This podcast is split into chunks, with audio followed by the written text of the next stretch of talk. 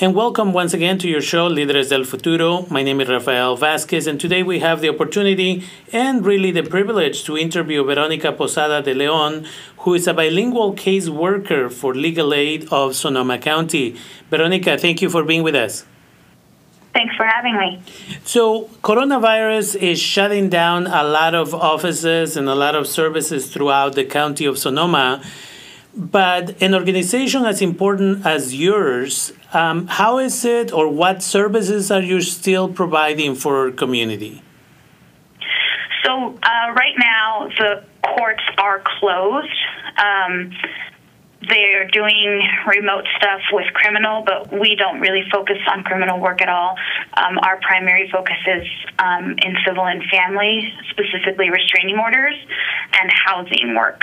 Um, so right now we have phone lines that are open during normal business hours, and um, our staff is rotating manning those phone lines, and we are assisting people who have grounds for um, restraining orders and then we're also helping people with providing information about um, what uh, the housing situation is like because of the coronavirus. Yeah, I've had several people who have called my office and then I refer them to your office who have said, well, you know, am I protected? I don't have all the funding to be able to pay for my housing for this month, and I am offering to make a partial payment and I saw that the county is doing this process where people are not going to be evicted for not making the pay the payment if they cannot afford it.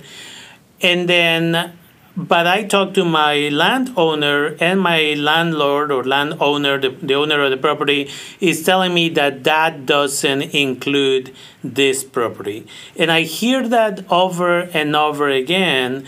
And again, I'm grateful that your organization is still providing services to the community because there's a lot of confusion out there. Can you explain to us exactly what this ordinance say? Sure. Um, but what I'm going to start with is giving you a phone number for people who have questions related specifically to housing. That phone number is 707 843 4432, and we can answer these kinds of questions for you guys. But basically, the ordinance right now that the county passed says that a landlord cannot evict a tenant for non payment of rent if the tenant can show that the reason they can't pay the rent is because they've had a loss of income related to the pandemic that we're experiencing right now. So that loss of income can be because you um, have cut have had your hours cut, or um, or you've had no work, um, or you've had um, if you run a, a, your own business, you've had a loss of income because of, you know, you're not having a business coming in that you normally would.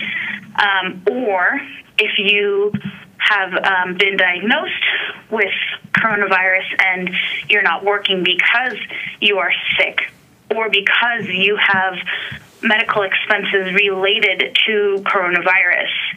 Um, if any of those things happened to you, which are limiting your ability to pay your rent, then the landlord cannot evict you for the uh, non payment of rent. And that protection right now is in place um, until June 1st. So after June 1st, it's not certain what, you know, this is changing regularly. So it's not certain if that's going to be extended or if that's the, you know, the deadline of when that's going to happen. But the key is is that you, as the tenant, need to inform your landlord of your inability to pay. Now, I, we've had some calls from clients saying, you know, I've gone to my landlord or the property manager and I've told them that I won't be able to pay the rent. And their manager saying, well, you know, corporate or the landlord or whoever is saying, you still have to pay the rent. Well, that is true. Your responsibility to pay the rent isn't eliminated. Um, it's just right now saying if you have a valid reason that's related to coronavirus that you can't pay, you can't be evicted for it. And that's important for people to understand because on the other side, I've also had a few people who just assume that they'll never have to pay for this uh, rent. But the idea here really is, if I understood you correctly, that you go and you speak to the in person in charge of the property and you work out a deal. Look, I don't have the money now, but I will be able to pay you in the future once this, you know, my employment comes up again or I get new employment or something of the kind. This just makes sure that people are not homeless. Am I correct? Yes, it, it does, like you said, you will have to eventually pay the rent that you are owed um, or that is owed. But in the meantime, it does prevent people from becoming homeless during this crisis. Um, and it does. Um, put the, it should put the landlords on notice that they can't evict someone for that reason. Again, um, some landlords are still saying, well, you still have to pay it. Uh, but really, what it comes down to is well, to begin with, since the courts are closed, a landlord cannot go and file an eviction at this point mm-hmm. because there's no way for them to do that. So that's one thing is you can't be evicted right now, and it's our understanding that um, the sheriff isn't enforcing any writs to evict people. Um, so that process has been put on hold for the time being. Um, but this this new ordinance allows it so that if you really can't, I mean, people are struggling to you know put food on the table, let alone pay for rent. So if that's you know where you fit in right now, you know a lot of service workers, um, even you know there's people in the healthcare field who have had the hours cut that just can't afford to, to pay the rent. Um, so whatever the reason may be that you don't have the money, as long as you can show that it's related, and that's kind of the key, is you have to be able to show that it's related to the pandemic that we're experiencing. So that could be like a letter from your employer saying we've cut their hours, or um, a letter from your child care provider that says, you know, the daycare's closed and we can't take care of your kids, so you have to stop working to take care of your child because you don't have child care. Um, or a letter from your employer saying we cut their hours. You know, there's still like restaurants who are trying to stay open, but they have less um, hours. So saying, you know, from their employer, their hours have been cut, you know, 50% or whatever. Something that they can show to support their um, argument to the landlord as to why they have they don't have the means to pay for the rent. And if you can again give us a phone number for people who may still have unique questions or who are dealing with this type of eviction notices or whatever the landlord is trying to do, uh, so that people can call it. Yeah, that number again is uh, 707 um, 843 4432. Okay, and then if we could move on for a second onto domestic violence. I did a, an interview with another nonprofit about child abuse specifically, but we know that uh, domestic violence is on the rise. You have all these people who, throughout the day, maybe they might be able to find sanctuary in schools or in their jobs, and they have to deal with the abuser maybe after school or uh, at night um, but nationally, we are seeing many more reports of domestic violence. And as a result of that, we need restraining orders in many of these cases.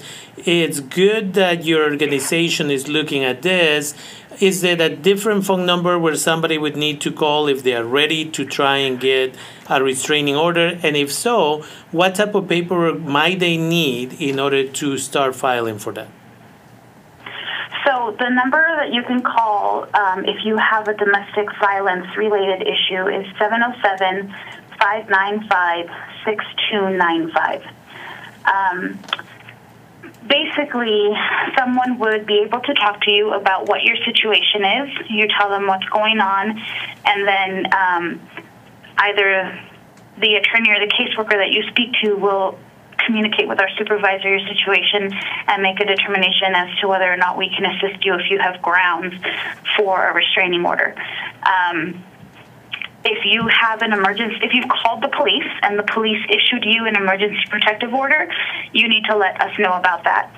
And then once we make a determination that you do have grounds to file a restraining order, then we would prepare the paperwork for you and um, and have that filed for you. And then, you know, the the attorneys and the caseworkers on the domestic violence team, they have a hold on, you know, the process that the court is using right now to review those and how to get them.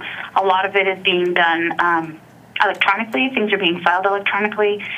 Um, and then we're trying to get people to um, possibly use electronic signatures if we can, um, but we also have the ability to inform the court if there is no possibility to do that. Um, but essentially, just giving us a call and letting us know what your issue is and seeing if you have grounds for a restraining order, then we'll help you fill out the paperwork and get it filed with the court so that you can get some protection in place. And again, if you could give us that phone number? It's 707 595 6295. Okay, and I appreciate that. Is there anything else you would like to share with our audience? Uh, no, just hope that everybody's taking care of themselves and, uh, you know, give us a call if you need something and we will be able to get back to you. And, And we have both English and Spanish speaking people who are answering phone calls. Thank you for that. And again, that is Veronica Posada de Leon, who's a bilingual caseworker for Legal Aid of Sonoma County. Thank you for being with us today. Thank you.